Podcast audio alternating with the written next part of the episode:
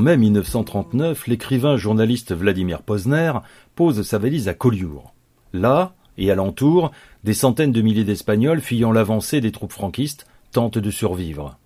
Missionné par le comité d'accueil aux intellectuels espagnols, association dont le but est de sauver l'intelligence de l'Espagne, selon les mots d'Aragon, Posner a un but, faire sortir des camps autant d'intellectuels qu'il le peut. C'est cette histoire que nous raconte Un pays de barbelés dans les camps de réfugiés espagnols en France 1939, publié par les éditions Claire Pollan. Livre particulier puisqu'il ne s'agit pas d'un manuscrit inédit de Posner, mais d'un puzzle documentaire constitué à partir des lettres, notes, articles, rapports et autres commentaires retrouvés dans les archives de l'auteur. Dans son remarquable Les États des Unis, Posner nous plongeait dans l'Amérique laminée par la Grande Dépression.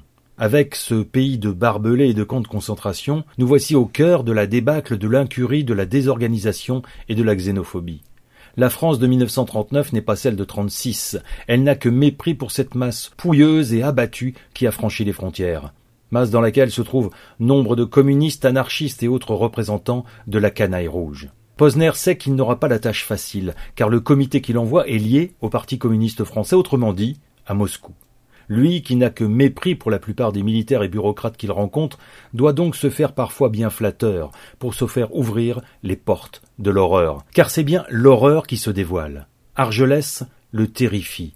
Ces camps de concentration dont un chef de cabinet soutient qu'ils sont trop bien, puisque personne ne songe à les quitter pour regagner l'Espagne franquiste, ces camps de concentration sont des cloaques et des mouroirs. Nourriture indigente et indigeste, Posner parle d'eau de vaisselle dans laquelle surnagent quelques lentilles. Absence de médicaments, de vêtements et de couvertures, absence totale d'hygiène. Parqués comme du bétail, surveillés de près et bastonnés à l'occasion, les réfugiés se battent contre le froid, la faim, la gale, la dysenterie, la malaria, la typhoïde et le désespoir.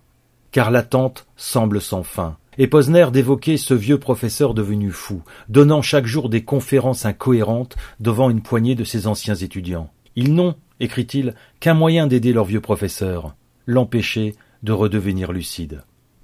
Faire vite donc. Vladimir Posner se démène pour sauver ses intellectuels de la retirada. Artiste, écrivain, mais aussi juriste, professeur. Les faire sortir des camps en trouvant l'argent nécessaire car la liberté a un prix, deux mille francs. Ou bien les faire partir loin, au Mexique, où le gouvernement a promis d'ouvrir ses portes. En peu de temps, ce sont plus d'un millier d'intellectuels qui bénéficieront de l'aide du comité. Dans un article de presse, réquisitoire implacable contre ces camps de la honte, ces morceaux du sol français entourés de barbelés français, Vladimir écrit, et ses propos résonnent de façon terrible quand on voit comment l'Europe traite ou sous-traite ces migrants.